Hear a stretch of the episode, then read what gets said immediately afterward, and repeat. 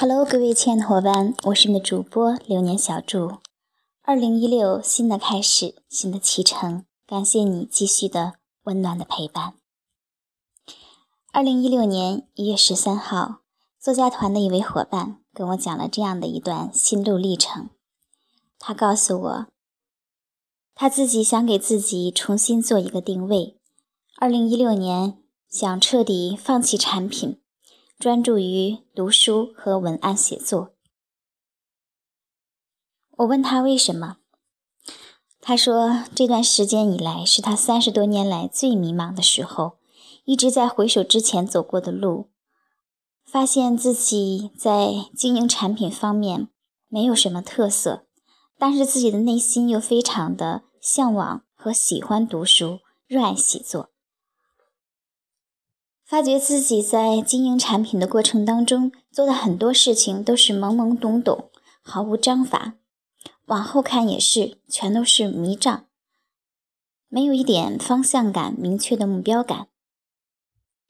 但是现在呢，有很多人知道他在作家团，就写了文章让他帮忙润色，还有很多人找他直接的去改写文案。这让他自己感到了一种心虚，一种无力，好像自己并不能给别人带来别人所期望的价值。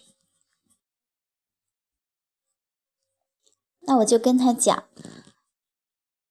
如果真正的听从自己的声音就好了，不管是经营产品还是放弃产品，专注于读与写。只要自己全力以赴就可以。然后他又告诉我，说：“你说我行不行呢？我能不能够做到呢？我好担心拖大家的后腿，压力好大呀。”我就告诉他，不要再和我提担心、怕、压力大的话。生活不同情弱者，成就不顺从压力。如果想改变自己的家庭，改变自己的命运，改变自己的环境，改变自己的世界，那只能够先改变自己。我也告诉他，我从来没有看错过他。如果我从一开始看错他，那就是我自己的眼光出现了问题。这个时候，他跟我讲：“好，我努力证明你没有看错，你的眼光是最敏锐的。”我就告诉他说：“好，此话足为我心。”那这里把这样的一段小故事讲给大家听，其实就是想说一句话：如果你自己不努力，别人再怎么鼓励也是没有用的。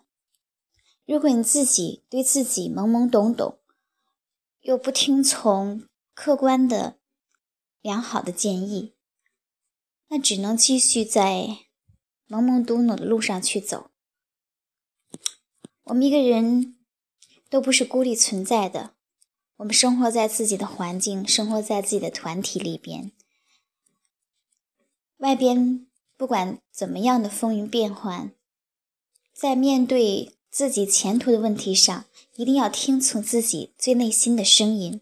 那一旦做了选择，一旦做了决定之后，就必须是不遗余力、全力以赴。除了这个，还有什么回头路可以走呢？如果说对自己的定位不明不白，有了定位之后又左顾右盼。彷徨犹豫，各种各样的怀疑，那这一生还能做成什么事情？好在我们的这位伙伴最终下定了决心，要走一条什么样的路？我知道我们每个人在生活中、工作中，可能时时刻刻都面临很多很多的选择。那我就告诉大家一句话：一定要听从自己内心的声音，一定要让自己的能力、自己的力量，在某一件事情上专注的、不遗余力的去发挥出来。因为这些力量、这些力气，你自己不去挖掘，那么它留在你的血液里边、骨髓里边也是毫无价值的。把它们挖掘出来，你就会发现，实际上你比自己想象当中的要强大的多。好，这一期到这结束，欢迎你继续关注下一期，我们来讲另外的一个小故事。